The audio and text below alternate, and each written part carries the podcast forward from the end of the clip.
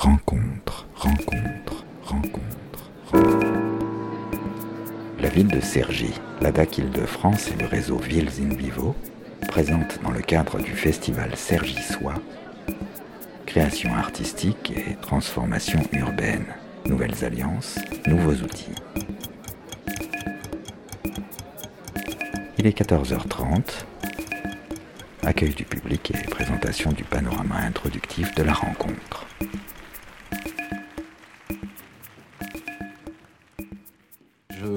Présente euh, celles et ceux qui sont autour de moi. Donc Feriel Bakouri, directrice euh, de la nouvelle scène nationale Sergi Pontoise Val d'Oise. Euh, Nathalie Milan, qui est présidente de la Fédération régionale Île-de-France des Arts de la rue, Sylvain Lison, qui est directeur de l'École nationale supérieure d'art Paris-Cergy, Nathalie Sixou, qui est la directrice artistique du festival, et Carole Ziem, qui est présidente de la Fédération des directeurs des affaires culturelles d'Île-de-France. De l'association. Qu'est-ce que j'ai dit Ah oui, non, bon, ça c'est l'étape d'après. Euh, et donc, euh, nous sommes ensemble jusqu'à 15h10, donc pour un temps qu'on a voulu assez euh, synthétique, hein, pour un panorama. Euh, une introduction euh, à la thématique de cette euh, journée sur les nouvelles alliances entre création artistique et transformation urbaine. On va essayer de poser quelques repères. certains d'entre vous sont déjà connaisseurs de, de ces pratiques, de, de, ces pratiques artistiques, culturelles, de ces croisements avec le monde de l'urbanisme, d'autres peut-être moins. Donc l'objectif de cette introduction, de ce panorama, c'est de donner des repères communs à tout le monde, des repères esthétiques et aussi quelques repères notionnels, aussi quelques dates, parce que c'est une histoire récente, euh, donc qui date de, quinzaine d'années, une vingtaine d'années, peut-être un peu plus dans certains cas. Enfin, en tout cas, euh, il est intéressant de, de, regarder un petit peu derrière. Et je voudrais commencer par des repères euh, esthétiques. De quoi parle-t-on? On parle de formes extrêmement diverses. On parle de stratégies artistiques très différentes aussi. Hein. Il y a des artistes qui jouent avec la ville en chantier, qui jouent avec, euh, vous le voyez ici par exemple, euh, le, les, objets du chantier, les, palissades, les, les, échafaudages, euh, pour en faire des mobiles. En l'occurrence, ce sont les frères Ripoulin, deux artistes rennais, qui ont imaginé euh, cette installation qu'ils ont appelée Calder Pillard. Donc un, jeu de mots assez savoureux entre Calder qui a fait des mobiles et des stabiles et puis euh, la marque de, de, machines de, chantier. Donc ça c'était sur le chantier du, Forum des Halles il y a quelques années dans le cadre de la Nuit Blanche. Et c'est une belle façon, encore une fois, de rendre visible ce qui ne l'est jamais, euh, ce qui est caché derrière des palissades, c'est-à-dire le temps du chantier, le temps de la transformation urbaine.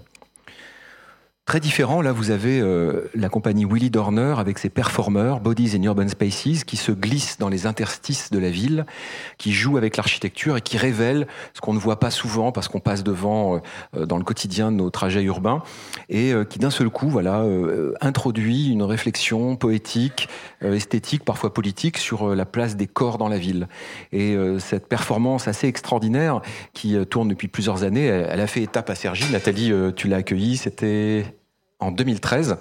Et c'est toujours euh, extraordinaire de voir comment euh, ce, euh, cette performance, encore une fois, qui est euh, artistique, mais aussi très sportive et acrobatique, euh, vient surprendre les passants qui ne savent pas qu'il y a cette performance et qui, d'un seul coup, voilà, voient ce détournement, voient cette manière, encore une fois, de s'immiscer dans, dans, dans, dans tous les interstices de la ville.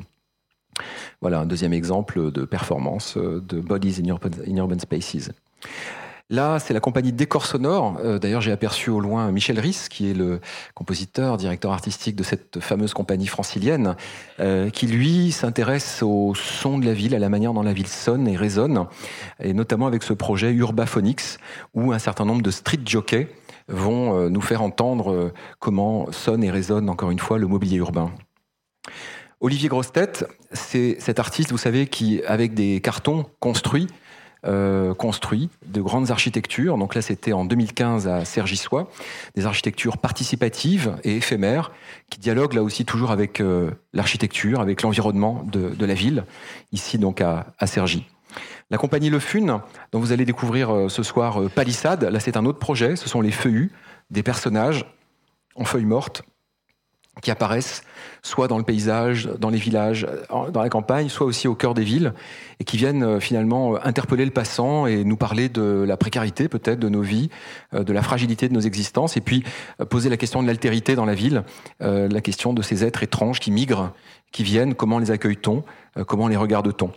Euh, ce que vous allez découvrir ce soir, c'est un autre projet donc de la compagnie Le Fun qui s'appelle Palissade, qui sera présenté dans le cadre du premier atelier tout à l'heure. Le collectif Random, qui est aussi programmé par Nathalie Sixou dans, ce festival, euh, qui euh, mène des projets de situation, des projets en un sens très situationniste, voilà, qui se nourrissent d'un contexte. Et là, c'est à Stein et à La Courneuve sur des projets qui ont été menés il y a quelques mois. ils sont à Cergy et de la même façon, dans le premier atelier, vous verrez comment ils travaillent la matière urbaine, la matière humaine aussi finalement, dans les villes pour en faire euh, des projets artistiques et culturels. Ça, c'est ici même euh, un groupe euh, artistique qui pose la question des invisibles dans la ville, dans sa dernière création que vous avez peut-être pu découvrir cet été. et donc c'est la question de ce à quoi nous sommes attentifs qui est posée là, puisque ce spectacle, cette série de performances, de situations s'appelle Attentifs ensemble. Et voilà euh, un projet artistique qui interroge également nos transformations urbaines, euh, plus précisément l'imaginaire urbain et comment cette ritournelle sécuritaire qui hante nos imaginaires depuis plusieurs années, comment aujourd'hui elle, peut être questionnée par, par des artistes euh, pour nous amener à nous demander si nous sommes, à quoi nous sommes attentifs, voilà, et, à nous inviter peut-être à être attentifs à celles et ceux qu'on ne voit plus dans les villes. Alors ça, c'est la psychanalyse urbaine. Vous connaissez peut-être euh, l'Agence nationale de psychanalyse urbaine. Ils sont venus également à Cergy en, 2009 pour psychanalyser euh, Cergy. Euh, donc l'Agence nationale de psychanalyse urbaine met les villes sur le divan et essaye de détecter leur névrose pour proposer des solutions. Donc ça, on va en parler dans l'atelier numéro 2 sur l'urbanisme culturel parce que le travail de la NPU permet de nourrir le diagnostic. Là, c'est un artiste, euh, Stéphane Chanclan, qui utilise les matériaux du chantier. Quand il y a un, chantier, on, récupère euh, des tonnes de, de gravats et lui, il les transforme, il en fait une poudre fine et il en fait du marbre, le marbre d'ici. Donc une façon de transformer, d'ennoblir aussi la matière du chantier euh, pour en faire un projet artistique pérenne qui a aussi une valeur d'usage. Et pour finir, quelques images d'un projet qui est très connu, qui tourne dans le monde entier, dans plus de 400 villes. Ce projet a été présenté. Euh, c'est la compagnie Beaugeste qui euh, engage un dialogue chorégraphique entre un danseur et une pelleteuse. Donc ce projet, effectivement, on, l'a beaucoup vu euh, ces dix dernières années, encore une fois, dans, de nombreux pays, et aussi justement dans de nombreux contextes de chantiers, de, projets de réaménagement urbain, parce que c'est une belle façon, encore une fois, de, regarder autrement euh, ces machines et euh, de, voir encore une fois comment l'urbain et l'humain peuvent, peuvent dialoguer. Alors, vous avez dans vos petits sacs euh, un document qui est euh, le journal du master projet culturel dans l'espace public que je dirige à l'université Paris 1 Panthéon-Sorbonne. Et on vous l'a mis parce que si vous l'ouvrez, mais je vous, ne faites pas maintenant parce que ça. Euh, mais il y a un grand poster géant. Vous allez pouvoir mettre dans vos bureaux ou, ou dans vos cuisines qui propose en fait dix lignes de force pour la création en espace public pour les dix prochaines années. C'est un travail qu'on a fait il y a deux ans avec des étudiants et aussi avec beaucoup d'acteurs culturels et d'artistes pour essayer de comprendre finalement où allaient les arts de l'espace public, dans quelle direction ils allaient, dans quelle direction ils étaient en train d'aller. Et une de ces directions, ben, c'est celle que l'on va emprunter cet après-midi, c'est repenser la ville.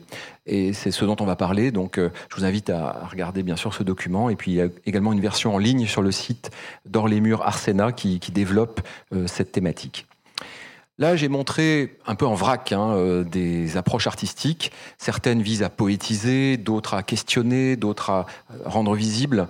Euh, là, je voudrais montrer quelques balises marquantes. Euh, et c'est vraiment un choix arbitraire parce qu'il y a plein de façons de raconter cette histoire entre création artistique et transformation urbaine. Donc voilà, là je suis parti de la ville de Nantes. dans les années 2000, Alexandre Chemetov euh, paysagiste, urbaniste, a transformé l'île de Nantes avec un outil d'un nouveau genre qui s'appelle un plan guide. Et ce plan guide, pour lui, c'était l'occasion d'inventer ce morceau de ville non pas en dessinant à l'avance l'ensemble du projet, mais en tenant compte des opportunités, en tenant compte des événements, en tenant compte des relations avec les acteurs du territoire, et notamment avec la machine de François Delarosière, cette compagnie installée à Nantes, vous savez, qui a notamment imaginé cet éléphant qui est devenu l'emblème partout en Europe et dans le monde même de la ville de Nantes. Cet éléphant qui marche, qui déambule et qui, propose un point de vue sur la ville. Et c'est ça qui intéressait Alexandre Chemetov, qui considère donc que les artistes, et en particulier donc François Delarosière avec la machine, fait partie de ceux qui font la ville, qui nous proposent de la voir, de la vivre, de la ressentir. Et ça, c'est fondamental. Alors, évidemment, parler de Nantes, pour commencer ce petit panorama, euh, c'est forcément parler de, Jean Blaise, euh, qui a lancé euh, Estuaire en 2007. Vous connaissez probablement tous cette d'art contemporain 2007, 2009, 2011, qui est devenue ensuite le Voyage à Nantes. Ce sont des œuvres in situ qui dialogue avec le paysage entre Nantes et Saint-Nazaire, qui le révèle et qui l'interroge. Donc là, c'est une installation de Daniel Buren qui s'appelle Les Anneaux et qui propose des points de vue, qui, qui découpe des points de vue dans le paysage. Et j'ai mis une citation de Jean Blaise qui dit donc mêler art et aménagement de la ville, pour moi, c'est fondamental. Dans ce dialogue entre les deux, on voit respirer une ville, on voit vivre une ville avec son humour, son intelligence. Voilà ce qu'on peut voir aussi à, à Saint-Nazaire avec cette installation assez étonnante de Felice Varini euh, dans le paysage, hein, puisque euh, c'est une anamorphose qui se recompose à un endroit précis. Je ne vais pas développer. Euh, à Tours, en 2007, Maud Le Floch a créé le Polo, le pôle des arts urbains, une structure ressource et aussi une structure de projet qui justement était à la confluence de la création artistique et de l'aménagement des territoires. C'est un lieu très intéressant qui produit de, l'analyse, de l'expertise, qui soutient des artistes, qui coproduit des projets et qui anime aussi la réflexion euh, sur euh, sur ces démarches dont, nous allons parler. Je vais redire un mot du polo tout à l'heure. Bah, là, j'ai glissé aussi notre, notre formation, notre master, parce qu'on l'a créé en, 2000, en, en, 2005, pardon, et on a commencé à voir arriver des architectes, des urbanistes, des étudiants en paysage ou en design d'espace, et ça, c'est aussi symptomatique, parce qu'au début, on était, plus, on était uniquement sur les arts de la rue, et progressivement, on s'est ouvert à ces nouvelles pratiques, et donc je voulais euh, évoquer cette évolution euh, significative.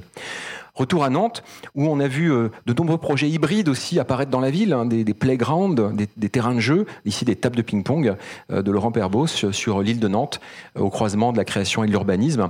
À gauche, vous avez l'arbre à basket de l'île de Nantes, et à droite, un terrain de foot qui est, qui est déformé, mais qui se recompose dans un miroir convexe.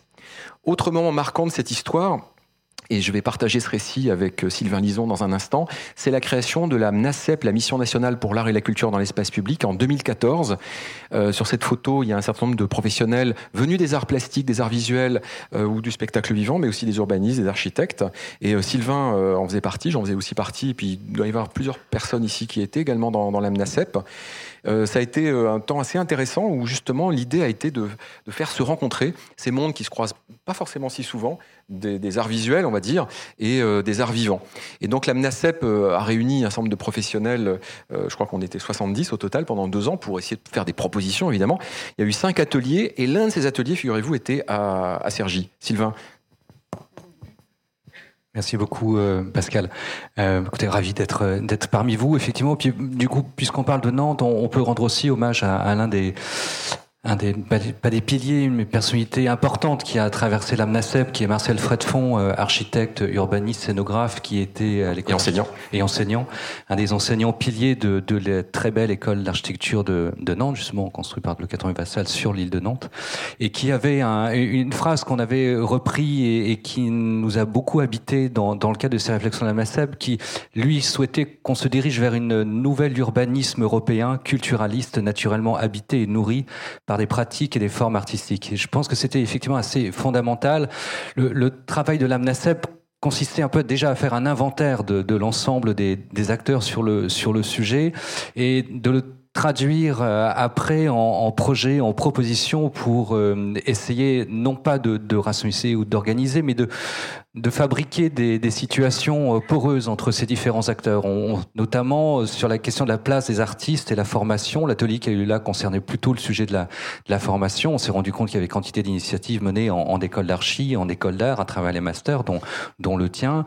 Euh, et aussi, il y avait des acteurs dans le domaine de la formation continue, mais que ces, toutes ces personnes-là ne dialoguaient pas forcément les unes les autres ensemble, qu'il y avait aussi là un, formidable lieu de, de, de recherche à, à déployer, euh, et qu'il y avait nécessité à organiser de la porosité et faire en sorte notamment que les artistes puissent être partie prenante lors de réflexions de projets urbains, puissent être en situation de dialogue avec les, avec les aménageurs, de manière à, à ce que la, la, situation liée à la figure, enfin l'expression artistique dans le, dans le champ de l'urbain ne, ne, ne soit pas nécessaire euh, n'habite pas la ville à la manière d'un plaquage, mais soit naturellement inscrite dans, ce, dans ces environnements de façon euh, naturelle dès le, début, dès la fabrication de la ville elle-même.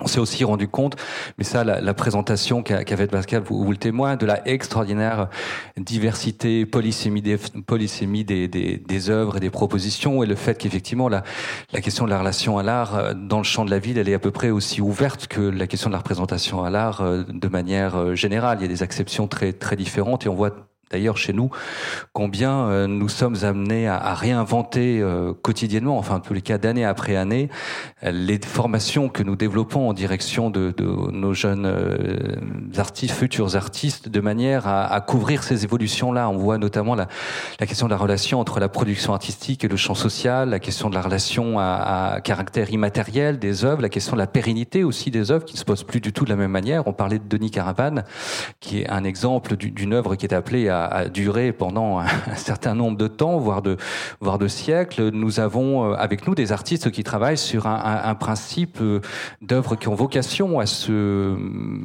à, disparaître, à se transformer, à, se diluer dans, dans, l'espace de, la ville comme étant un, élément tout à fait fondamental du, du, geste et de la relation avec, euh, avec le public. Donc effectivement, c'était une situation très, très, très importante et d'ailleurs, je me réjouis de voir que maintenant Jean Blaise, je crois, a pris les commandes de la question de la relation à, l'art public au sein du ministère de la Culture et on peut imaginer que la réflexion qu'il a sur la question notamment de la commande publique soit traversée par ce qu'il a pu appréhender, ce qu'il a euh, conceptualisé au sein des ateliers de l'AMNACEP. Après, sur, sur, sur cette question-là, effectivement, je, je pense qu'il y a une, un sujet qui, qui, nous, nous intéresse euh, beaucoup. Quand je dis nous, c'est euh, l'école d'art, mais aussi l'ensemble de la communauté du, du champ de l'enseignement supérieur, euh, qui, qui, représente une situation très, très forte, très prégnante et très interagissante avec l'ensemble des habitants qui sont là. C'est la façon dont euh, la, la, présence artistique sur le territoire de Cergy peut être aussi un, un marqueur différenciant en termes de de, qualité d'accueil et aussi en termes de dispositifs inclusifs. Il me semble que la, question de, de l'inclusion est une question tout à fait euh, importante sur le, sur le territoire, notamment en termes d'attractivité, d'attractivité universitaire, mais pas seulement. Et, je pense que la, les, artistes ont à s'emparer de ce, sujet-là. En tous les cas, nous, nous entendons bien euh, au sein de l'école le faire, en, en, lien étroit avec l'ensemble des acteurs présents et, bien évidemment la, scène nationale euh, dont on se réjouit de, l'arrivée de, de Feriel euh, ici, et de manière à traduire effectivement, faire en sorte que ce territoire-là soit véritablement euh, ouvert et inclusif en direction du public et de l'ensemble des formes artistiques. Très bien, bah, merci pour cette introduction. Et c'est vrai qu'à Sergi, avec aussi le projet de campus international, vous avez euh, un champ d'action assez vaste qui s'ouvre devant vous. Euh, on aura l'occasion peut-être dans la, synthèse d'échanger à nouveau avec, euh, avec toi, Sylvain. Merci en tout cas pour, pour cette évocation. Je reprendrai en particulier ce que tu as dit sur le fait qu'aujourd'hui, de plus en plus, les œuvres là sont organiquement intégrées à la ville. Hein, c'est ça peut-être la, grande différence de, l'époque. Tu l'as dit, la cerise sur le gâteau, vous savez l'expression qu'on a beaucoup entendue, bah ça c'est un peu fini. Aujourd'hui, c'est plus la cerise dans le gâteau, c'est-à-dire dans la fabrique urbaine, dans la ville même, ce qui donne une autre saveur aussi au gâteau. Alors 2015, euh, 2015 justement, c'est une commande du ministère euh, euh de la Culture euh, en 2014-2015 bah, au Polo, au pôle des arts urbains, pour euh, réaliser un plan guide art et aménagement des territoires. Donc c'est un document assez imposant. Il y a plus de 300 exemples d'initiatives qui sont présentés dans ce plan guide, et puis des analyses, des pistes de réflexion et tout un travail de veille. Donc c'est un outil hein, qui nous sert, euh, qui vous servira, qui vous sert peut-être déjà aussi pour euh, comprendre ce que l'on peut faire au croisement de l'art et de l'aménagement. Et donc il existe une version en ligne, hein, c'est le site Arteplan euh, qui est ici symbolisé par, par ce graphe, qui est une, une base de ressources précieuses. Je voudrais évoquer dans ce déroulé historique euh, également l'initiative, puisqu'on va en parler tout à l'heure dans l'atelier numéro 2, en partie, hein, de la ville de Paris. Comme d'autres villes, la ville de Paris s'interroge sur de nouvelles façons de, de produire euh, l'espace public et justement de le coproduire de plus en plus avec les habitants, avec des acteurs associatifs, artistiques et culturels. Et donc c'est le projet qui s'appelle Réinventer nos places, réinventons nos places, euh, dont Jean-Christophe Chaublet euh, tout à l'heure va, parler dans l'atelier numéro 2. Ici, j'ai mis une image de la place du Panthéon, parce que c'est aussi un exemple qu'on va sans doute évoquer. Euh, le, le, collectif qui a été missionné par la ville de Paris pour étudier, tester des idées, essayer justement de prendre le temps de sentir, de ressentir cette place, d'en faire un diagnostic sensible pour que le projet de réaménagement soit le plus pertinent possible. Ce collectif associé un collectif collectif qui s'appelle Genre et Ville et qui travaille sur la place des femmes dans la ville et sur la, question du genre et de l'espace public. Et donc, du coup, les propositions qui ont été faites étaient particulièrement intéressantes, particulièrement inclusives, pour reprendre le, terme qu'utilisait Sylvain. voilà, c'était une évocation. On, abordera à nouveau ces questions tout à l'heure. 2016, hein, je, parlais de ces villes qui cherchent à faire autrement. Et eh ben, on peut citer les initiatives de pleine commune, dont il sera peut-être un peu question dans l'atelier euh, numéro 1 avec Valentine Roy, qui est chargée de mission culture pour Pleine Commune. Pleine Commune, donc, c'est une intercommunalité qui euh, a organisé d'abord euh, des rencontres art et aménagement. Et vous avez dans, dans vos sacs les actes de ces rencontres art et aménagement organisées donc en 2016 et qui aussi accompagnent de, nombreux projets sur le territoire de Pleine Commune. On pourrait citer ce qui a été fait à La Courneuve pendant deux années avec un projet d'accompagnement artistique des mutations urbaines euh, avec le collectif Protocole, euh, Hélène Moto également, et puis WM. Comment associer des habitants à la fabrique de la ville euh, C'est ce que ce projet a permis de développer, mais il y en a beaucoup d'autres. Le collectif Random, que j'ai cité tout à l'heure, a aussi travaillé sur le territoire de, pleine commune. Il en sera question tout à l'heure. En 2017, un rapport d'opportunité euh, sur les projets artistiques et culturels dans la fabrique urbaine a été, euh, a été euh, présenté. Et ce rapport d'opportunité, Nathalie, Nathalie Milan, donc présidente de la Fédération régionale des arts de la rue, et il posait la question d'un 1% de travaux publics. Et c'était justement le thème l'année dernière de la rencontre professionnelle que vous aviez co-organisée. De quoi s'agit-il? Merci Pascal. Donc euh, effectivement, qu'est-ce que le 1% de travaux publics? Un certain nombre d'entre vous étaient là euh, ici l'an dernier et je crois que dans, votre pochette, vous avez, ben voilà, vous avez ce, petit document qui ne sont pas des actes mais qui sont des, éléments de, rendu de cette rencontre. Donc ce 1% de travaux publics pour l'action artistique dans l'espace public, c'est vraiment une proposition euh, qui est portée par la Fédération nationale et la Fédération bien sûr et ses fédérations régionales, dont la nôtre, euh, et qui propose vraiment de, de consacrer euh, volontairement 1% de l'ensemble des opérations de travaux publics au soutien d'actions artistiques. Euh, cette proposition se réfère, hein, dans son titre, vous le sentez bien, au 1% artistique, mais on en restera là euh, sur euh, sur la référence, car euh, euh, c'est vraiment, voilà, on en restera là que c'est si le 1% artistique a provoqué des choses intéressantes et des dynamiques d'un nouveau rapport des habitants aux œuvres d'art et particulièrement à l'art contemporain à l'époque nous, on est sur, euh, cette proposition du 1%, on s'en réfère, mais on est beaucoup plus ouvert et beaucoup plus, euh, euh, souple parce qu'on porte une initiative qui, a une dimension d'une démarche volontaire, qui cherche à, promouvoir une façon de faire, à promouvoir une, une, mise en œuvre particulière plutôt que simplement à rester à un chiffre. Mais euh, on, y tient quand même. Donc l'idée, donc vraiment de ce 1% travaux publics qui fait son chemin. Donc euh, tu l'as évoqué, Pascal, euh, il fait son chemin depuis les dernières années, avec bien sûr les depuis les travaux de la PNACEP et puis la loi LCAP et le rapport qui a été présenté, dont tu, tu présentais la page d'accueil dans le diapositive précédent. Donc, ce, 1% serait vraiment une, contribution culturelle additionnelle qui porterait sur les budgets de la création et de la rénovation de l'espace public. Donc, on est bien sur des budgets de travaux de voirie, des, budgets de, des réseaux des souterrains, des, budgets d'opérations d'urbanisme et d'aménagement urbain. Euh, donc, et aussi, et c'est pas inintéressant pour notre territoire, tous les budgets de transport. On exclut donc le, les bâtiments publics qui, eux, restent dans le 1%. L'idée, c'est vraiment de dégager euh, des crédits qui pourraient soutenir et, et s'aimer vraiment de multiples propositions. Il y en a déjà un certain nombre, mais le mouvement pourrait être beaucoup plus important et beaucoup plus fort de manifestations artistiques et culturelles dans l'espace public sans restriction de forme. Tu parlais des esthétiques tout à l'heure, Pascal, sans, sans, restriction de forme, de discipline, de temporalité, de pérennité, euh, et donc pour porter la dimension euh, artistique au sens très large. Comme vous pourrez comprendre, nous sommes sur une proposition euh, qui, donc ouverte, euh, qui, qui permettrait d'intégrer à chaque projet une part d'artistique. Soit en soit d'intégrer tout de suite au projet à partir de ce qui le détermine, soit de, constituer un fonds qui permettrait ensuite de réinvestir sur des projets urbains et, euh, de réinvestir pour des, sur des projets urbains. Il s'agit bien sûr, on a l'obligation d'être sur une volonté forte des pouvoirs publics euh, qui pourrait se décliner par une loi, serait de décliner par une nouvelle réglementation. En tous les cas, qu'il s'agirait, voilà, il s'agirait de le, de le porter fortement. Vous me direz encore, encore des, euh, encore des histoires d'argent, encore des histoires de fonds, encore des histoires de procédures.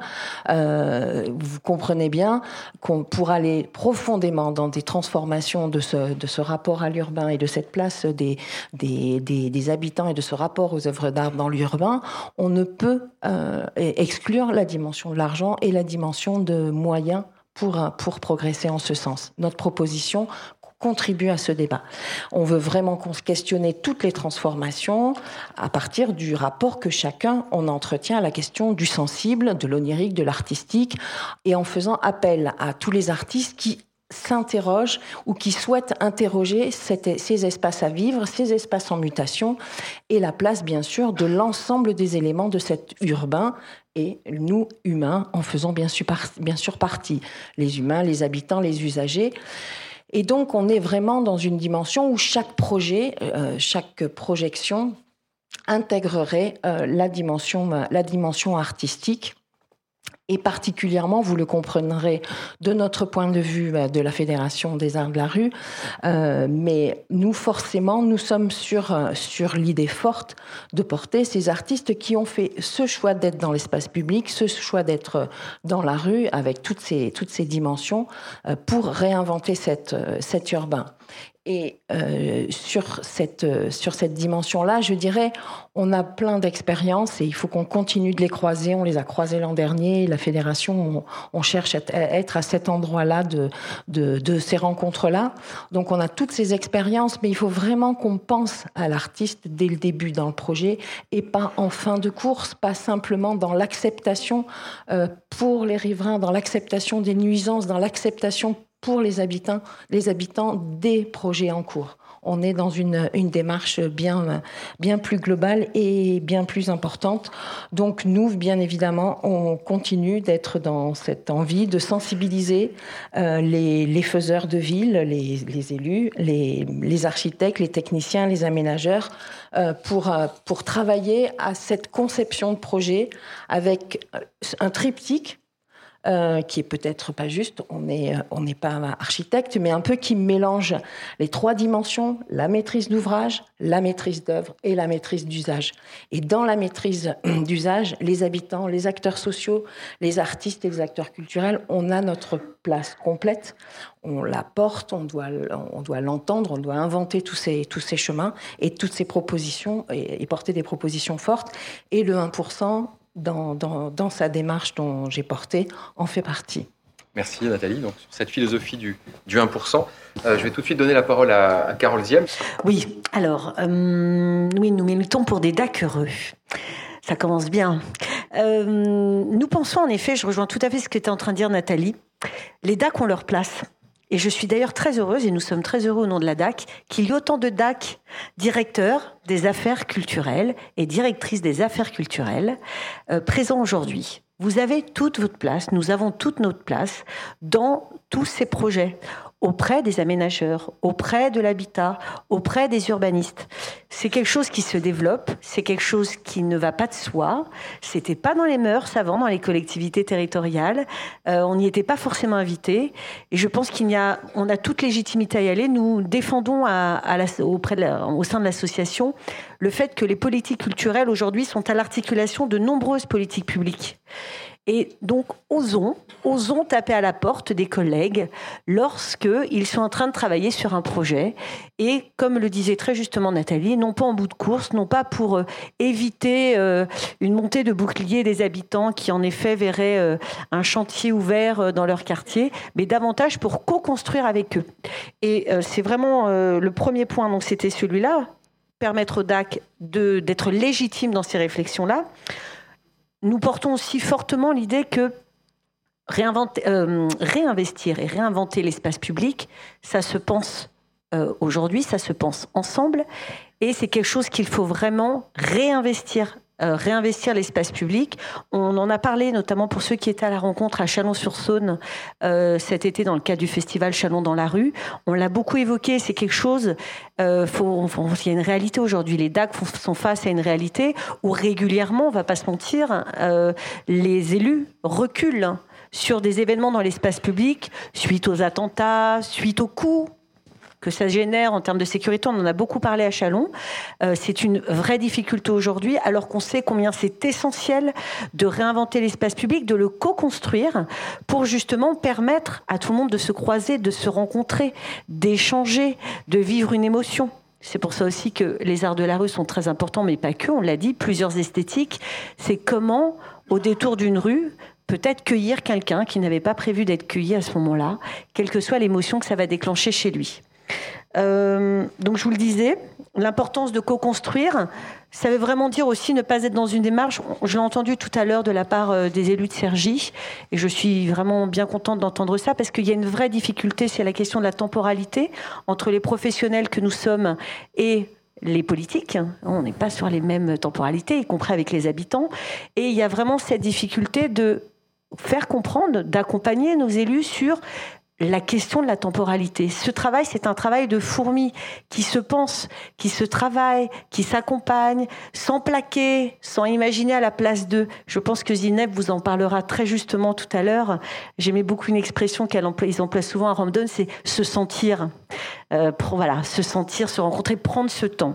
Cependant, on nous demande souvent d'aller très vite, d'avoir très vite des résultats, voire de les chiffrer aujourd'hui. On demande beaucoup aux DAC aujourd'hui d'être des gestionnaires. Et il faut réussir à ne pas oublier quel est le cœur de notre métier, en quoi les politiques culturelles peuvent vraiment euh, accompagner toutes euh, ces transformations-là et toujours réenchanter l'espace public. Magnifique, merci euh, Carole. Et beaucoup d'étudiants sont dans la salle, hein, encore une fois, du master, notamment des, masters de Cergy et, de Paris. Peut-être des, futurs stages à réaliser avec les DAC de l'association oui, sur venez, ces Venez, venez, venez. Alors, je vais donner le micro à Feriel Bakouri, donc directrice de la nouvelle scène nationale euh, Sergi Pontoise Valdoise, qui regroupe trois théâtres euh, d'agglomération. Euh, et qui a deux micros en main, un seul. Feriel, l'espace public et ses projets au cœur de la ville sont très présents dans, dans, ta programmation que tu vas présenter le 28 septembre en détail. Mais là, tu peux nous en donner déjà un aperçu et nous expliquer pourquoi ces projets t'intéressent. Alors pourquoi ces projets m'intéressent euh, C'est vrai qu'on peut se poser la question puisque moi je, suis, je viens du théâtre, euh, des centres dramatiques nationaux et du coup en m'intéressant euh, à la scène nationale de Sergi Pontoise, ben, j'ai enquêté le territoire. Je me suis rendu compte de l'importance des arts de la rue euh, dans le territoire du Val d'Oise. J'ai découvert, alors je connaissais Sergi-Sois, mais j'ai un peu enquêté cette programmation euh, de près. J'ai découvert le centre des arts de la rue qui est aussi dans le Val d'Oise. Et puis, je me suis posé la problématique de savoir, parce qu'on dit art de la rue ou œuvre en espace public, c'est pas tout à fait la même chose. Je suis allée à Londa et, et Sandrine qui est là euh, euh, m'a donné plein de renseignements et je me suis rendu compte de l'évolution donc euh, de ce qui se passait en termes de, créativité dans le domaine des spectacles vivants. C'est surtout ça qu'on fait, c'est-à-dire d'œuvres in situ. Et c'est ça qui m'a passionné puisque dans le champ, j'ai dire, du spectacle, il y avait aussi ces œuvres immersives, participatives, qui révolutionnaient un peu le rapport aux gens. Et donc j'ai découvert à la fois qu'il y avait un nouveau rapport aux gens et en même temps des formes inventives artistiquement. C'est ça qui m'a passionné. Et donc du coup, comme le lien s'est extrêmement bien euh, établi avec Nathalie Sixou euh, euh, sur le plan de la programmation. Et eh ben, on s'est mis ensemble à programmer trois œuvres communes, dont cette belle lune que vous avez vue apparaître, j'ai envie de dire, sur la place des Arts, qui sera présentée dans le cadre de ma présentation de saison le 28 septembre avec une autre œuvre qui s'appelle La collecte des rêves. Et cette collecte des rêves, elle a lieu en ce moment dans Sergissois, c'est-à-dire que cette équipe va collecter les rêves des gens qui seront entendus sous la lune. Donc, vous voyez, c'est à la fois à la fois poétique et en même temps, les habitants sont au cœur du processus. ensuite, je vais, tu m'as dit d'accélérer, donc je vais aller un peu plus vite. Ben, on a une autre, un autre moment important d'espace public, c'est que on organise un temps qui arrêt foot qui s'appelle Foot en scène, qui a lieu en octobre, et que à l'intérieur de ce temps, nous avons trois spectacles. Un qui s'appelle Stadium, qui, dont vous avez peut-être entendu parler, qui est un grand spectacle qui a fait un peu la révolution l'année dernière euh, dans le milieu du, spectacle vivant, puisqu'il montrait la fureur et la joie que provoque le foot, et on le sait, puisque on l'a revécu à nouveau euh, euh, cet été. Et puis, il y avait une autre œuvre d'un chorégraphe qui va être présentée, qui s'appelle Footballeuse, et il y avait une troisième œuvre qui s'appelle Football, qui est créée par une plasticienne qui s'appelle Véronica Tsevoka, qui avait comme projet donc de créer en effet euh, ce qu'on appelle une œuvre relationnelle, une mise en situation euh, euh, qui se passe dans les stades de foot de Pontoise, notamment les Maradas. Et du coup, qu'est-ce qui se passe? Il se passe que d'abord l'inventivité de cette partie de foot, c'est que c'est une fausse vraie partie de foot, qu'il y a quatre équipes et que au fond l'enjeu c'est de se rencontrer et que là l'équipe, les équipes qu'on constitue pour l'instant avec l'équipe de relations publiques de la scène nationale, eh ben, c'est des associations euh, évidemment de foot qui adorent le foot, mais c'est aussi une équipe de l'université, c'est aussi euh, une équipe de l'ESSEC, une équipe euh, d'associations qui s'occupent de réfugiés, et que l'enjeu, est artistique, relationnel et humain. Et, donc du coup, euh, bah, toute cette inventivité que j'ai découvert euh, en arrivant euh, dans, ce territoire, j'ai eu envie qu'elle puisse prendre une place dans ma programmation. Le dernier projet, c'est le projet de Franklin Rouleau, qui aura lieu en fin de saison. Il faut qu'il fasse très beau pour que ce projet ait lieu. Franklin Rouleau, bah, c'est un collectif de freerunners. Donc le freerun, pour faire court, c'est ce qu'on appelle les yamakasi. Si je vous dis ça, vous allez tout de suite euh, euh, vous rendre compte de ce qu'ils font. Et donc ils ont une démarche artistique qui les conduit donc à faire ces performances en espace public sur les bâtiments. Ça, ça aura plutôt lieu euh, à côté des Louvrais, c'est-à-dire là, où est placée la troisième salle de la scène nationale. Euh, et c'est vrai qu'ils invitent les gens à voir une performance euh, en espace public, dans le lien, alors là pour le coup, avec les bâtiments de la ville. Donc voilà trois exemples. Si vous voulez en savoir plus, il faut venir à la présentation de saison vendredi 28 septembre à 19h. mais c'est vrai que moi, c'est l'inventivité en fait artistique et la mise en relation avec les habitants qui m'a paru une chose absolument incontournable à faire alors que j'étais a priori euh, faite pour programmer seulement en salle. Voilà. Très bien, merci pour cette présentation. Il y avait aussi les trois mousquetaires, mais ça, ce sera à découvrir le 28. Euh, Nathalie Sixou, directrice artistique du festival Serge Issois. Euh, même question, finalement, pourquoi avoir déjà engagé le festival dans cette direction Encore une fois, être moins dans la ville qu'avec la ville? Et à partir de quelle démarche, de quel projet? Alors, il faut savoir que très rapidement, en fait, euh, à la fois rapidement et en même temps de manière très progressive dans sa montée en puissance, on a eu envie de travailler, on va dire, des projets qu'on va qualifier de coopération territoriale pour pouvoir travailler en fait avec les, gens qui, sont présents, qui font vivre la, ville, qui font vivre euh, la cité. Et donc, euh, effectivement, nous, cette démarche, elle est amorcée depuis 2004. On a à la fois des collaborations avec des acteurs du champ économique, des acteurs avec, pardon, des collaborations avec des acteurs du champ social, du champ éducatif, du champ euh, parfois de l'aménagement urbain. C'est arrivé également. voilà, c'est très très divers. Et donc, euh, on peut, je vais passer en vue donc quelques exemples de projets qui ont été menés sur le territoire. Donc, on a accueilli effectivement, comme tu l'as évoqué tout à l'heure, l'Agence nationale de psychanalyse urbaine, qui a donc euh, produit une conférence qui s'appelle le Grand Sergi avec la complicité de Michel Jaouen, qui est, je vois, en, début de rang, et euh, qui, euh, du coup, ont eu l'opportunité de créer une analyse et un diagnostic de la ville de Cergy avec les, urbanistes qui ont créé cette ville. Et comme c'est une ville nouvelle, les urbanistes qui ont créé cette ville sont encore euh, bien forts et vaillants, comme on peut le voir Pardon, Michel. Mais du coup, c'est pour eux, c'était la première fois en fait qu'ils se retrouvaient à psychanalyser une ville avec les gens qu'il avait créés. Donc c'était quand même assez particulier et euh, à la fois réjouissant. On a effectivement toujours en collaboration avec euh, là un autre acteur qui est euh, Neil Obstrat, centre de création artistique et technique implanté à Saint-Ouen-l'Aumône, donc sur l'agglomération de Cergy-Pontoise. On a accueilli donc Olivier Grostet en 2015, qui a donc proposé ces installations monumentales et éphémères en carton, qui évidemment se construisent de manière progressive et participative avec les habitants sergissois. Euh, là, il s'agit de Blofik Théâtre, un projet euh, plutôt sur l'arpentage, la balade, le voisinage, la proximité, la rencontre, euh, l'échange autour d'un quartier, la revalorisation de son pied d'immeuble, on va dire, d'une certaine manière, et la re-rencontre de son projet. T'es cruel, là, tu vas super vite. c'est parce qu'il y a un pied, c'est pour ça, pied d'immeuble. Voilà. Et donc, du coup, c'est un projet qui s'appelle Correspondance de quartier, donc qui, a duré comme ça pendant plusieurs mois sur le quartier Saint-Christophe. Euh, où différents groupes se sont constitués, se sont rencontrés avec tout un travail de correspondance mystère, puis des rencontres de groupes, voilà, sur son rapport au quartier, son envie de la ville, son voilà.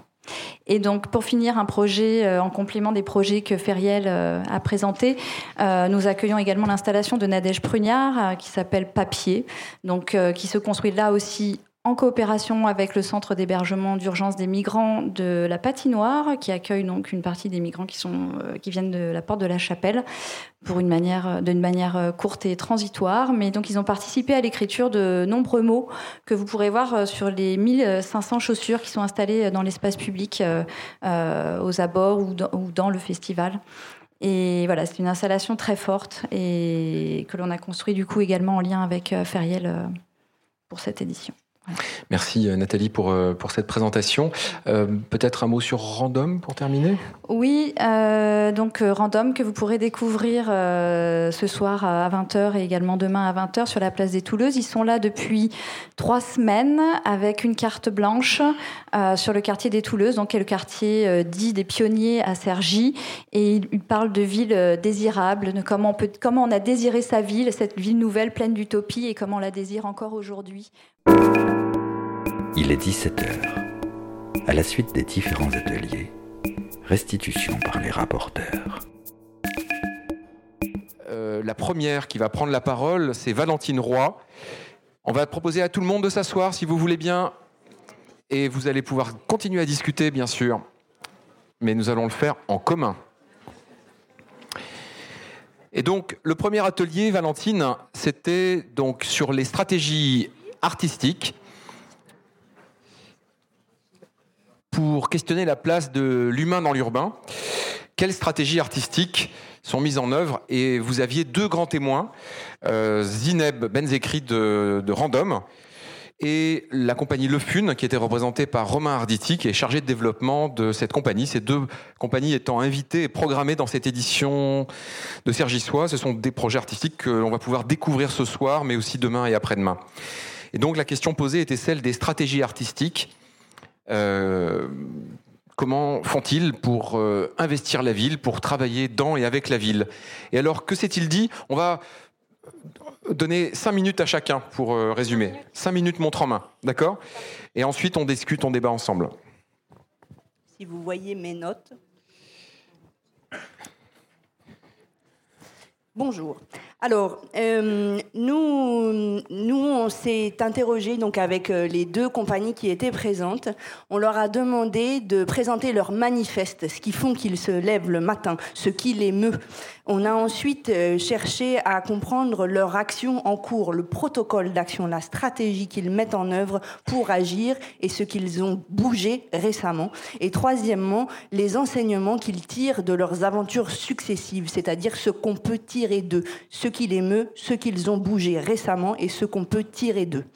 Alors pourquoi les troupes vont euh, dans ce genre d'aventure? Eh bien, ils nous ont fait état de leur passion pour l'altérité, euh, d'une croyance infinie en l'homme, euh, d'une passion pour son imaginaire, sur ce que l'homme a à dire. Je le dis aussi simplement que ça parce que c'était assez voilà, bouleversant et peut-être un peu fort, mais euh, euh, émouvant d'entendre des paroles aussi euh, simples et vraies. ils, ils sont mus par la rencontre, l'intérêt pour la rencontre et l'envie de susciter la rencontre entre les gens. Euh, de déplacer la, relation d'artiste à spectateur et de susciter la rencontre entre les gens. ce sont deux choses au moins aussi importantes l'une que l'autre. Pour mettre en convergence des gens, c'est la notion d'hétérotopie que euh, Zineb aime dont Zineb aime parler. C'est comment on met en convergence une dissonance, comment est-ce qu'on fait des divergences des gens une harmonie commune. C'est ce qui l'émeut. Euh, c'est une source inépuisable de création, des créations avec les gens dans un contexte donné. Il y a aussi euh, derrière cela des convictions politiques réelles, de la volonté de prendre part et prendre sa part à l'espace démocratique. Premièrement, pourquoi les gens, pourquoi les troupes s'intéressent à cette question? Deuxièmement, pourquoi on les invite? C'est un sujet que nous n'avons pas abordé, mais je crois que nous sommes nombreux à avoir envie de le faire euh, désormais. Euh, C'était pas le sujet, donc euh, on ne s'est pas perdu là, mais on, en a tous assez envie. Comment font-ils? Ils ne se présentent pas comme artistes. Euh, Zineb dit on vient les mains dans les poches. Euh, ils ne se présentent pas comme artistes car l'enjeu c'est de se faire repérer autant que repère euh, le contexte.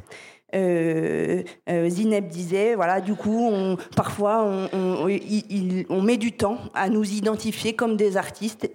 On est, avant d'être artiste, soit des flics, soit des urbanistes, soit des éduques. Euh, soit des instits, euh, voilà, tout ça avant d'être un artiste et c'est fait exprès.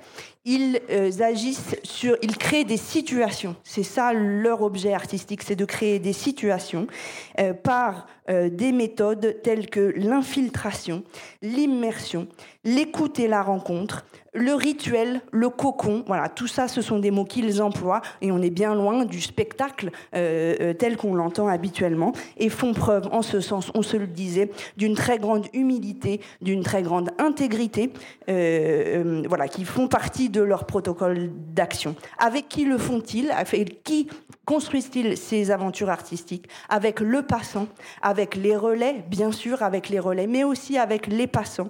Et ils vont au devant. Ils vont chercher des gens qu'on n'a pas l'habitude de voir. Ils, ils, investissent les rues et c'est leur, leur, protocole de faire. Qu'est-ce que ça produit? Eh bien, euh, euh, d'abord, ça produit euh, souvent un déversoir. En tout cas, tout d'un coup, il y a un espace pour les gens pour être entendus euh, dans, des, contextes parfois euh, violents, parfois difficiles de transformation urbaine, autant au plan urbain qu'au plan euh, social, émotionnel. donc, tout d'un coup, il donne un espace pour être entendu et cet espace est aussitôt transformé, poétisé et avec l'espérance que ça puisse contribuer à l'envie de chacun d'agir, d'être acteur individuellement ou collectivement. Euh, et donc, eh bien, euh, la mesure d'impact, c'est parfois juste qu'un tournoi de pétanque euh, s'auto-organise à nouveau, qu'un repas de quartier se mette en place à nouveau. on y reviendra. À quelles conditions ces aventures se mettent-elles en place? Il y a un enjeu de contexte, il y a un, un gros enjeu de temporalité, car c'est ces compagnies doivent avoir beaucoup de temps de repérage, de maturation de l'écriture, euh, le temps de rencontre, tout ça prend du temps. Il, faut, il y a le temps du projet qui est accompagné, du projet urbain, de la situation, mais il y a aussi ce temps artistique indispensable. Il y a le, portage politique, bien sûr.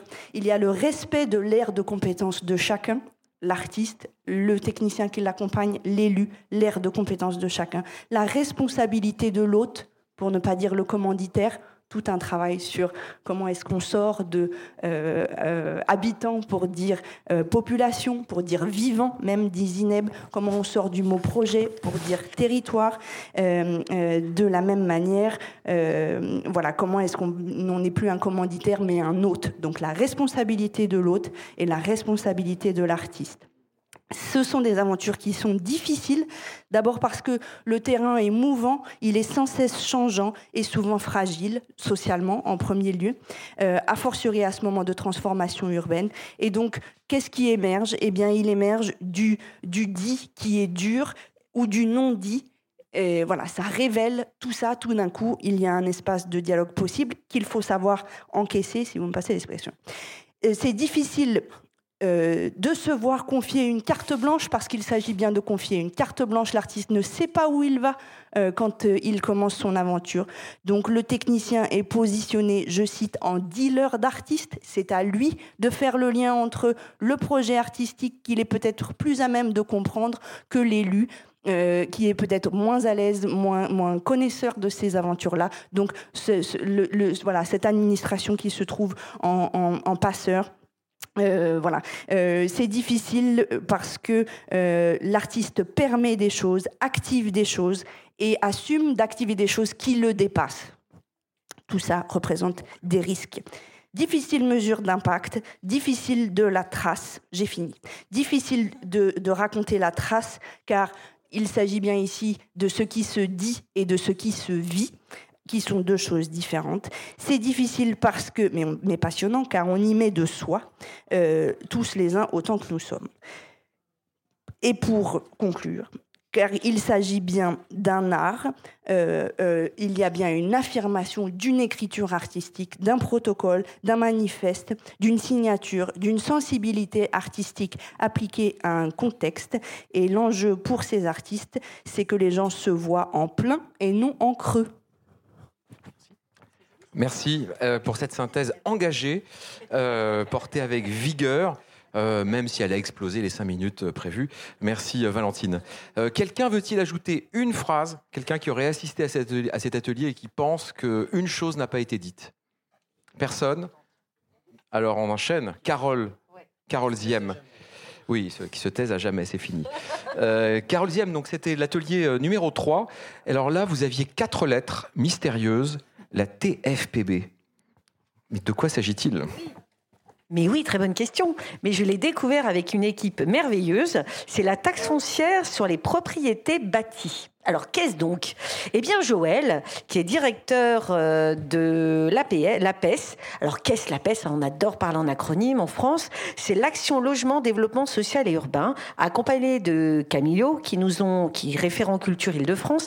Et bien, en fait, ils nous ont expliqué ce que c'était. En fait, c'est une taxe que les bailleurs sociaux, enfin sur lesquels les bailleurs sociaux euh, peuvent euh, avoir un abattement fiscal. Et au-delà de cet abattement fiscal, ce qui est surtout intéressant, c'est quel projet culturel on peut travailler avec eux derrière. Alors il ne s'agit pas de voir le bailleur social comme tout d'un coup la vache à lait prestataire de services. Nous avons fini d'ailleurs notre débat sur différence entre prestataire et partenaire, grand sujet. Euh, donc il s'agit de se dire, ben voilà, comment la PES peut demain accompagner les artistes, les acteurs locaux. Alors je m'excuse toujours auprès de Zineb car je n'arrive pas à me détacher de ces mots territoire, euh, projet, habitants, citoyens, tout ça, mais j'y arriverai, je te promets Zineb, à force de d'échanger avec toi.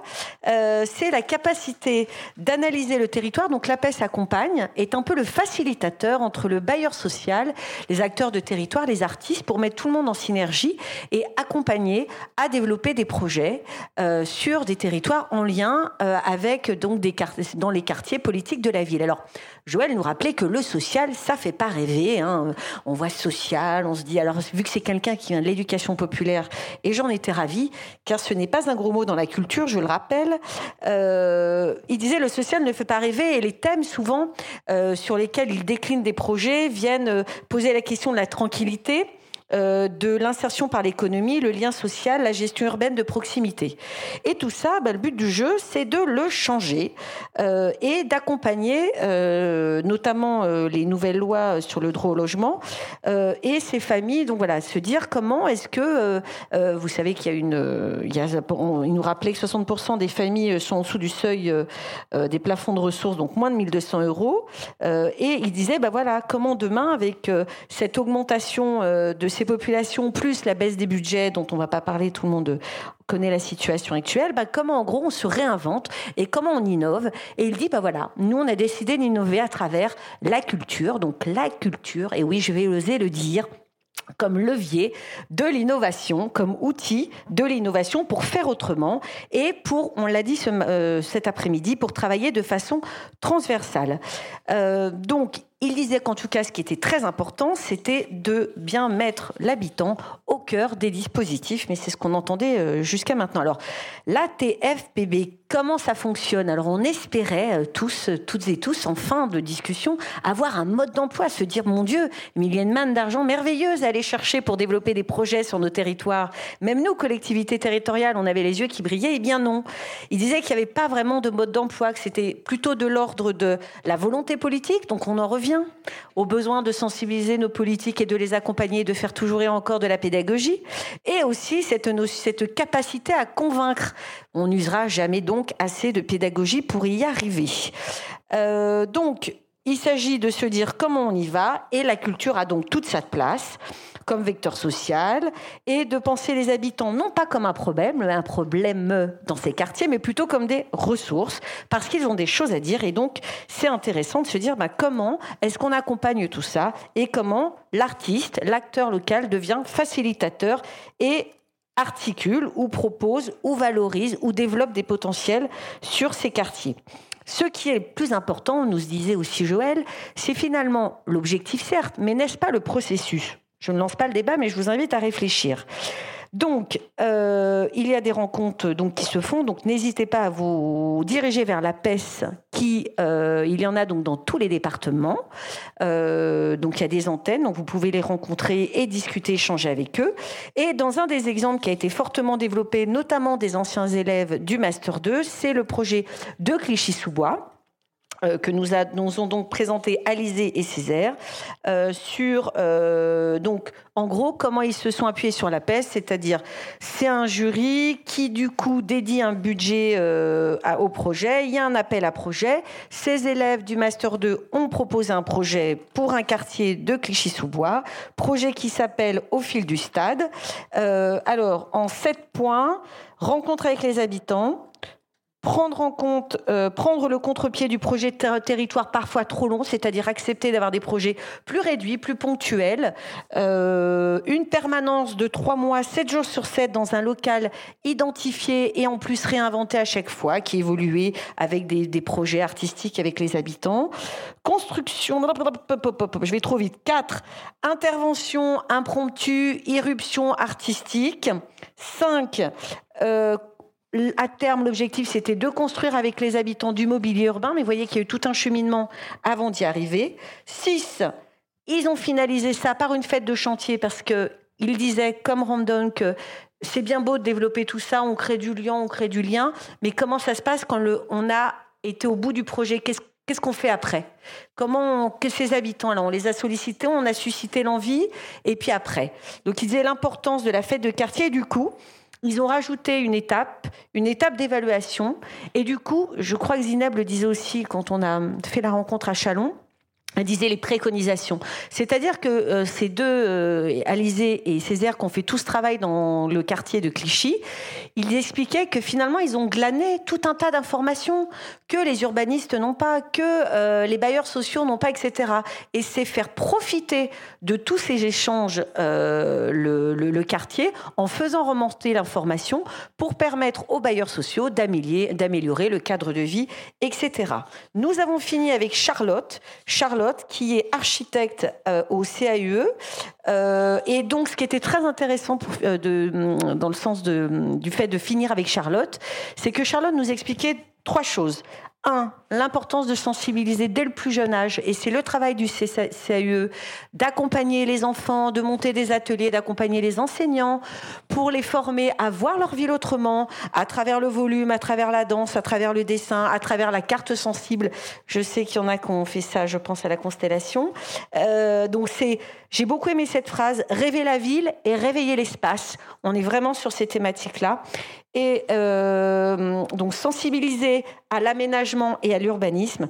Et elle a fini donc en nous présentant le projet Archi Chouette qu'ils ont développé avec un agent développement local de Sergi plus le bailleur social. Donc on rejoint la dynamique bailleur social.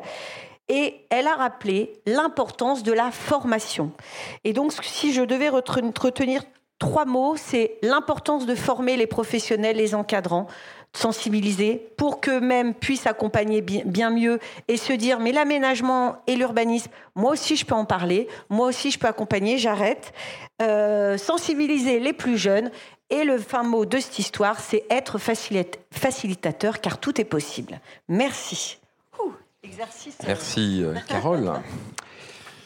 Donc là, c'était la, TFPB et ce cadre d'action qui est le logement social. Euh, le quatrième atelier euh, portait sur euh, des nouveaux moyens et donc le mécénat. Comment concilier l'intérêt général et les financements privés? C'était la question de cet atelier, Christophe? Oui, alors très probablement que les, gens qui étaient autour de cet atelier avaient un projet pour, à, titre personnel, ou en tout cas pour leur compagnie ou pour leur collectivité, de lever de l'argent privé par le truchement de ces fonds de dotation, puisque c'était ce, qui nous occupait. Là encore, euh, je ne dirais pas qu'on est resté sur, sa fin, parce qu'il ne s'agissait pas pour les euh, grands témoins qui étaient euh, Dominique David et Alexandre Ribérol de nous dire comment ça marche, mais plutôt dans quel cadre ça s'installe et pourquoi faire.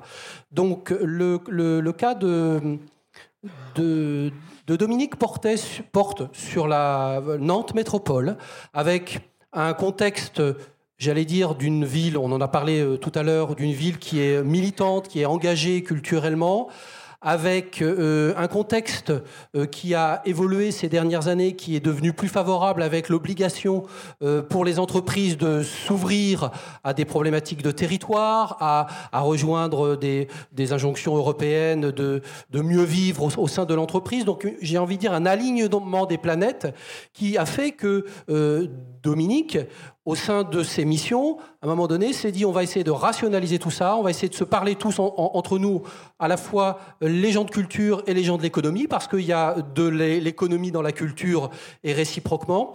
Et donc, elle a mis en place une, un diagnostic en faisant le constat que finalement, on levait très peu d'argent, trop peu par rapport au nombre d'entreprises qu'il y avait sur le territoire, et qu'il fallait mettre en place une, euh, fallait passer à la vitesse supérieure. Et donc, il y a eu la création de ce fonds de dotation municipal, avec, j'ai envie de dire, un, jeu euh, de, savoir-faire de la part de, Dominique, qui, se, dit, et elle en parle très bien, en capacité de transmettre ce savoir-faire, en mettant euh, comme objet de cette levée de fonds l'aspect patrimonial considérant que le patrimoine, c'est le bien commun, et c'est au service du patrimoine qu'elle a euh, levé euh, ses fonds. Alors, elle n'est pas rentrée dans le détail, expliquant tout simplement que c'était en réalité un protocole très simple, mais ce qui était beaucoup plus compliqué, c'est d'arriver à bien parler de ces projets culturels et patrimoniaux avec le langage euh, des, promoteurs et des bailleurs de fonds. Euh, on, voit bien qu'elle en parle avec beaucoup de sérénité et de détachement. Euh, ça donne envie parce que euh, derrière son propos, on, arrive à décoder qu'on peut être en capacité, une fois qu'on est bien armé, bien charpenté, d'aller lever des fonds conséquents. Et ça d'ailleurs été un, propos qui a, a, été soulevé par un certain nombre de participants. Fonds de dotation, oui, mais avec des enjeux euh, financiers euh, conséquents. Il est inutile de monter un fonds de dotation pour euh, lever 15 000 euros, sachant que c'est à la fois un outil fragile et qui se travaille dans, le temps. le témoignage d'Alexandre de, était très différent. chez Alexandre, il y avait une formation, enfin en tout cas un, contexte purement artistique, puisque Alexandre est à, à la tête d'une compagnie d'artistes. Et puis, il y a eu un contexte qui a fait qu'à Grigny, ils se sont trouvés dans une situation à, à un moment donné, euh, d'avoir à lever des fonds. Là, la stratégie a consisté euh, à s'appuyer sur un prestataire extérieur. Euh, un collectif d'avocats qui avait un savoir-faire en la matière. Il y a eu un, jeu d'apprentissage, d'attente de la part du fonds de dotation pour être sûr que euh, euh, Alexandre serait le bon interlocuteur. Et on a compris au travers du propos d'Alexandre que petit à petit, euh, il a évidemment conservé ses valeurs d'artiste, mais il a apprivoisé la grammaire, le vocabulaire, le langage, la stratégie de celui qui sait parler aux financeurs. Et il y a, tout, il y a toute une, espèce de migration qui s'est opérée dans son métier, même s'il a du mal à, en convenir. Et il consacre énormément de temps à être dans cet entre-deux entre, entre trois, même entre les politiques qui sont très présents, les, les artistes, et puis ces gens auprès desquels il va collecter des fonds. Alors c'est un jeu d'acteurs extrêmement sophistiqué qui se développe dans le temps, et on commence par 90 000 euros, et puis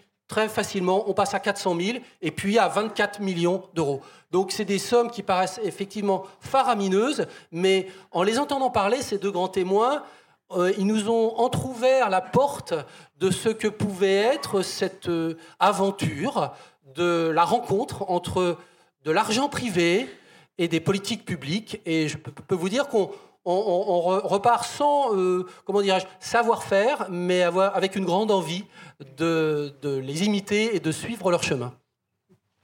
Bien, euh, merci pour euh, cette restitution. je vais vous raconter en, quelques mots ce qui s'est dit dans, dans l'atelier numéro 2 sur l'urbanisme culturel, sur ces nouvelles manières de faire la ville. Euh, on a évoqué euh, d'abord un certain nombre de notions euh, qui correspondent à des méthodes, l'acupuncture urbaine, l'urbanisme tactique, l'urbanisme transitoire, l'urbanisme pop-up, des manières, encore une fois, de transformer la ville rapide, économique et surtout fondée sur les usages. Jean-Christophe Chaublet a insisté sur l'importance de l'analyse du territoire, l'analyse préalable, le diagnostic sensible, la carte sensible. Hein. il nous a dit qu'il y avait tout un savoir-faire qui avait été euh, ces dernières années développé au sein de la ville de Paris sur la constitution de cartes sensibles avec des artistes qui, nous a-t-il dit, ont une certaine capacité à saisir euh, rapidement, synthétiquement, à pressentir, à développer des visions qui font gagner du temps, a-t-il dit.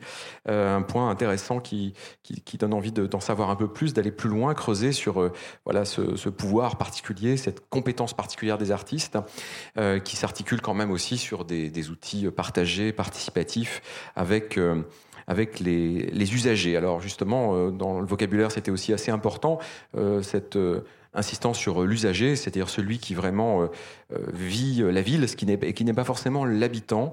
c'est un distinguo très très important. Bref, une étude des usages euh, et un temps d'étude assez long qui permet, euh, qui a permis à la ville de Paris finalement, en prenant le temps et en investissant euh, des, moyens conséquents sur l'étude, l'enquête, le diagnostic, la carte sensible, la réflexion, eh bien d'être peut-être plus pertinent dans un deuxième temps, d'être plus fin, plus juste au moment de, passer à l'action et, et à la transformation.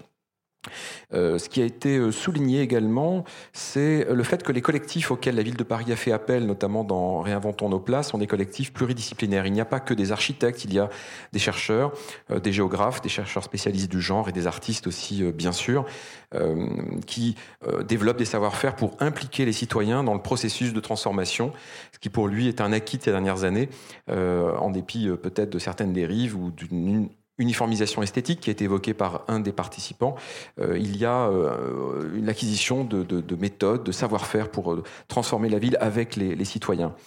J'ai retenu aussi au passage une, remarque de sa part sur le désœuvrement, l'intérêt, l'importance du désœuvrement. Il ne s'agit pas de faire œuvre, il s'agit de développer une posture particulière où c'est finalement une situation qui se transforme. encore une ou deux remarques sur les budgets. Euh, ce sont des budgets euh, relativement euh, modestes qui ont été mobilisés pour ces projets d'urbanisme culturel sur, les places, des budgets d'aménagement relativement modestes, et en même temps, dans, la proportion des budgets dédiés à l'étude, une part, qui, peut paraître lourde, mais qui fait gagner du temps pour la suite. bon, écoutez, encore deux, trois remarques. Euh, qu'est-ce qu'on peut encore dire? Beaucoup de choses. Euh, Michel Jaouen, dans son exposé, euh, finalement, nous a fait part de, projets qui, par certains aspects, adoptaient aussi ces, méthodes, notamment en mettant en avant la culture, les projets culturels, même si le projet de la caserne qu'il a évoqué n'a pas abouti comme il l'aurait souhaité, peut-être par un déficit d'usage, comme ça a été peut-être évoqué par certains intervenants dans, la salle. Euh, il a pointé du doigt le fait que la ville se réinvente dans ces endroits euh, où elle est morte à un moment donné. Donc il y a aussi un lien, une connexion entre ces cycles, ce cycle de vie et ce cycle de mort de, la ville. Euh, encore une ou deux questions. Cet effet de mode, ces nouvelles méthodes, elles sont, des privés s'en emparent, la SNCF notamment, mais Jean-Christophe Choblet insistait sur le fait que c'est au service de projets de valorisation patrimoniale et pas du tout de formation du bien commun. Donc grande prudence aussi sur la récupération, sur la manière dont le vocabulaire finit par se détacher des réalités qu'il est censé désigner.